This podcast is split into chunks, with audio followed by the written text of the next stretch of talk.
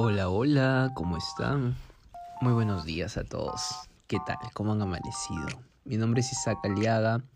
Un gusto para mí eh, acompañar el inicio de su día eh, con alguna reflexión. Bienvenidos al podcast Despierta conmigo. Es un podcast nuevo, pero hecho con mucho amor.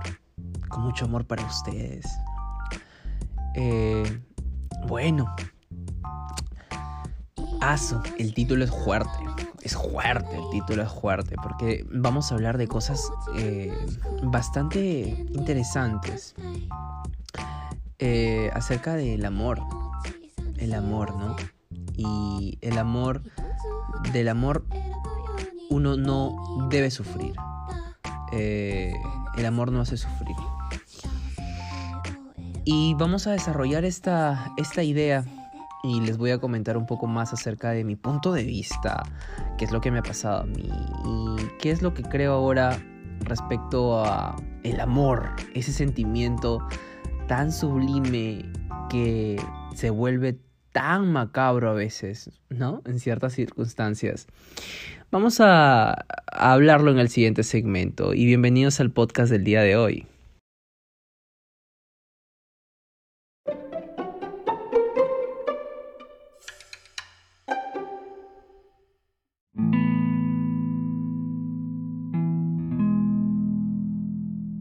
Vaya, vaya, para no sufrir de amor. Bueno, tendríamos que recapacitar primero que el amor es un sentimiento que no trae eh, sufrimiento, ¿verdad? Y tú dirás, sí, pero sí he sufrido de amor. A mí me han hecho sufrir por amor. Yo he llorado. No, hay gente que se ha muerto, ¿no? Por amor, literal, se ha suicidado. Y, y no me vas a venir ahorita con tu, con tu filosofía barata a decir que no se puede eh, sufrir de amor. Bueno, a veces yo busco, ¿no? Teorías que, que hagan, que me, que me pueda identificar, que me hagan regresar a mi centro, que me hagan, eh, no sé, sentir mejor, más cómodo con ciertas cosas que me pasan. Y yo creo que esta tiene, tiene, bastante, que, tiene, tiene bastante que ver ¿no? Eh, con esta filosofía de que el amor no te hace sufrir, partiendo por allí. Porque lo que te hace sufrir en realidad, mm, si te das cuenta un poquito, no es el amor. El amor, y textualizando algo que dice Jorge Bucay, el amor es eh, alegrarte y ser feliz por la felicidad del otro, aunque ésta no te incluya. ¡Qué fuerte! Te lo repito. La el amor es eh, la felicidad que te causa el ver feliz a la persona que amas, aunque ésta no te incluya, ¿no? Ay, vaya, ¿qué les puedo decir? Eso dice Jorge Bucay, comulgo perfectamente con eso. Pero ¿por qué sufrimos entonces? Bueno, sufrimos por el ego, ¿no? Sufrimos porque esa persona no hace, no piensa, no siente como tú quisieras que sienta. Eh, porque no puedes cambiar a esa persona porque esa persona no actuó de la forma en la que tú esperabas, no llenó tus expectativas, porque mil razones por las cuales tú sufres, pero no es por amor. El amor es un sentimiento que no tiene nada que ver con el sufrimiento, de hecho son palabras no complementarias, tanto amor como sufrimiento no se pueden complementar. Y quiero que tú entiendas que todas esas personas que tú tienes en la cárcel de tu cerebro, porque todos tenemos en nuestra mente, no en nuestro cerebro, en nuestra mente tenemos una cárcel construida para meter a las personas que nos han hecho daño, ¿no? Ahí está esperando que paguen su condena todos tus ex, ¿no? Y los tienes en celdas diferentes. La verdad es que eso es, eh, cada barrote de esas celdas es el ego que te hace eh, pensar que te hace pensar, claro, que mm, tú eres la víctima. Recuerda que hace algún tiempo les había hablado del tema de la victimización, del quitar el yo, mi, me, conmigo y para mí, contra mí, perdón. Ese tipo de cosas, retirarlas del vocabulario, prácticamente te ayudan, ¿no? En cierta medida a no verlo personal y alejarte de eh, la situación. Y al no serlo personal, no hay manera de. No, no, hay, no hay. ¿Por qué sufrir si no es personal? ¿No? Ya no es contra ti. Y, y, lo retomo porque es esto también, ¿no? Eh, el ego hace, el ego, nuestro ego hace que juguemos el papel siempre de las víctimas. Y ahí está mal. No sufrimos, nosotros sufrimos, perdón, sufrimos nosotros por el ego, porque no nos conocemos, porque no nos amamos lo suficiente y, esperemos que, y esperamos que otra persona nos ame si nosotros no nos amamos. Eh, porque no podemos estar solos. Sufrimos por miles de cosas, pero realmente no sufrimos por amor. El amor, no, eh, sufrimos por celos, no por inseguridades. Los celos son inseguridades.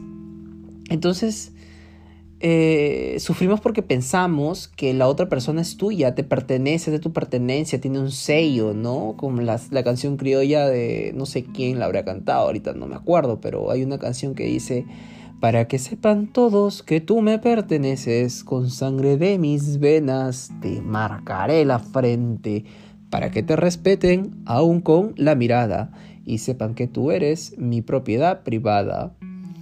Fuerte esa letra, ¿no? Muy tóxica, la verdad. Eh, devela una personalidad obsesiva y celosa, insegura de sí misma. Y no, nosotros no debemos ser así. A ese paso no vamos a encontrar nunca el amor de nuestra vida, ¿no? Para empezar, el amor de nuestra vida somos nosotros mismos, partiendo por ahí. El complemento de nuestra vida tal vez sea. Así que sí, de amor no se sufre y eso se los puedo garantizar. Hace algún tiempo yo tuve una persona, y les comento aquí entre, entre nos, entre tú y yo, en un tema personal, que considero que fue el amor de mi vida, porque hice cosas que por el resto no, había, no hubiera hecho. Y curiosamente, eh, el amor de tu vida, y te voy a explicar cuál es la diferencia entre el amor de tu vida y tu alma gemela. El amor de tu vida es aquella persona que te hace hacer cosas que por otra persona no harías, jamás en la vida, nunca jamás de los jamases. Y el alma gemela es aquella persona que viene para curar las heridas que deja el alma, eh, el amor de tu vida. Y pasas un bonito momento, disfrutas, todo, te enamoras, ¿no? Pero siempre el alma gemela es tú al alma gemela le vas a dar un amor medido, no, no es un amor desbordado como el del otro, ¿no? El amor de tu vida. El amor de tu vida es un amor desbordado y el amor del alma gemela que le das a tu alma gemela es un amor medido, controlado, aunque lo disfrutas y lo quieras y lo amas o la ames, es un amor de, de, esa, de, de esa naturaleza. Entonces tienes, se dice que la vida de, las, de cualquier persona vienen dos, dos, dos, dos personas, ¿no? Una, el, amor de, mi, de tu vida y el otro, tu alma gemela. Yo creo que el amor de mi vida fue esa persona que les comento. Eh, y sufrí en vano porque literal esperé, eh, el amor no me hizo sufrir, ¿no? Mm, el amor no me hizo sufrir. Sufrí porque tuve unas expectativas de cambiar, y yo no puedo obligar a nadie a cambiar. Yo no puedo hacer cambie. Eso no es mi competencia. Esa no es, yo, no, yo no he nacido para hacer cambiar, ni para ser terapeuta de nadie, ni por nada del mundo, ni para ser papá, mamá, ni, ni nada. ¿no? en realidad, yo no he nacido para, para, para cambiar a nadie. Partiendo por ahí. Y las expectativas que yo me generé en esa relación me hicieron mucho daño. De hecho, ahora lo veo y me aterro, o sea, veo imágenes, flashbacks de lo que pasé, de las circunstancias que me hizo vivir y me aterro, ¿no? Pero no me aterro por, porque lo pueda volver a pasar, sino me aterro porque cómo pude soportar, me da esa, esa, esa sensación de empatía con mi yo del pasado y digo, ¿cómo pudiste, Isaac? ¿Cómo pudiste? ¿Cómo te pudiste hacer daño de esa manera con esta persona?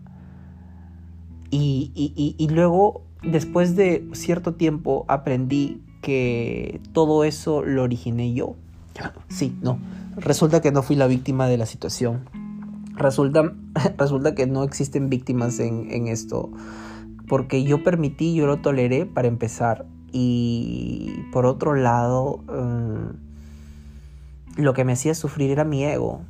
Era mi ego eh, y, mis celos y, mis inseguridades y, muchas cosas que hicieron sacar de mí lo peor, ¿no? Es otra característica del alma gemela, de, perdón, del amor de tu vida. El amor de tu vida, por lo general, te saca lo peor de ti. ese, es el, ese es el amor de tu vida. El amor de tu vida te saca lo peor de ti. Así que bueno, sí, puedo decir eso ahora con, con, tiempo que ha pasado, con mucha agua que ha pasado bajo el puente.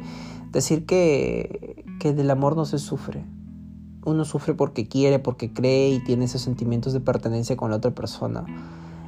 Tal vez este momento sea el momento ideal para decirles que nosotros somos sencillamente un vehículo. Considérense así, empiecen a considerarse como un vehículo en esta vida en el que van, vas, a, vas a poder hacer llegar a otras personas a su destino y otras personas te van a hacer llegar a tu destino.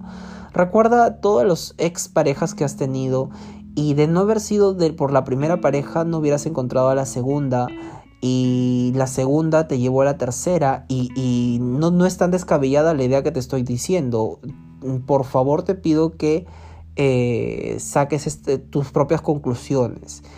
Eh, es verdad que el amor de lo, lo, que pasaste con el amor de tu vida, perdón, lo que pasaste con el primer amor hizo que no eh, te, modifiques un poco tu chip, te actualices y dices, no, yo no voy a querer esto. Y encontraste una persona y este, encontraste una persona que no se le parecía tal vez a la primera persona con la que estuviste y dijiste, con este es. ¿No? Y después de pronto no funcionó y luego se te metió otro programa, eh, se, te metió otra idea y dije, no, con este tipo de personas tampoco. Y luego te metiste con el tercero o qué sé yo, ¿no? Entonces uno va aprendiendo de eso y te das cuenta que son vehículos. El primero te llevó al segundo, el segundo al tercero y así. Y bueno, y bueno, solamente es cosa de instalar las cosas que te voy diciendo en tu cabeza. Porque en teoría eh, es lógico decir, el del amor no se sufre. ¿no? Es como que descargas esta, esta idea, pero no la instalas en tu software, en tu chip, en tu cerebro, ¿no? En tu computadora. Te pido que le instales, instala esta idea de que del amor no se sufre. Uno sufre porque cree que la otra persona le pertenece. Y ahí ya no es amor. Ahí puede ser todo lo que tú quieras, pero amor, amor no es. Te dejo con esta reflexión y una reflexión pequeña y adicional. El único amor de tu vida y el sincero va a ser el amor que te tengas a ti mismo y el que te da alguna mascota. Esos son los amores más sinceros que vas a poder encontrar en esta vida. Después el resto, míralo con los lentes, ponte los lentes de, ok, todo chill, todo fresh, pero ni tú me perteneces, ni yo soy tu pertenencia. Y vas a vivir en esta vida mucho mejor.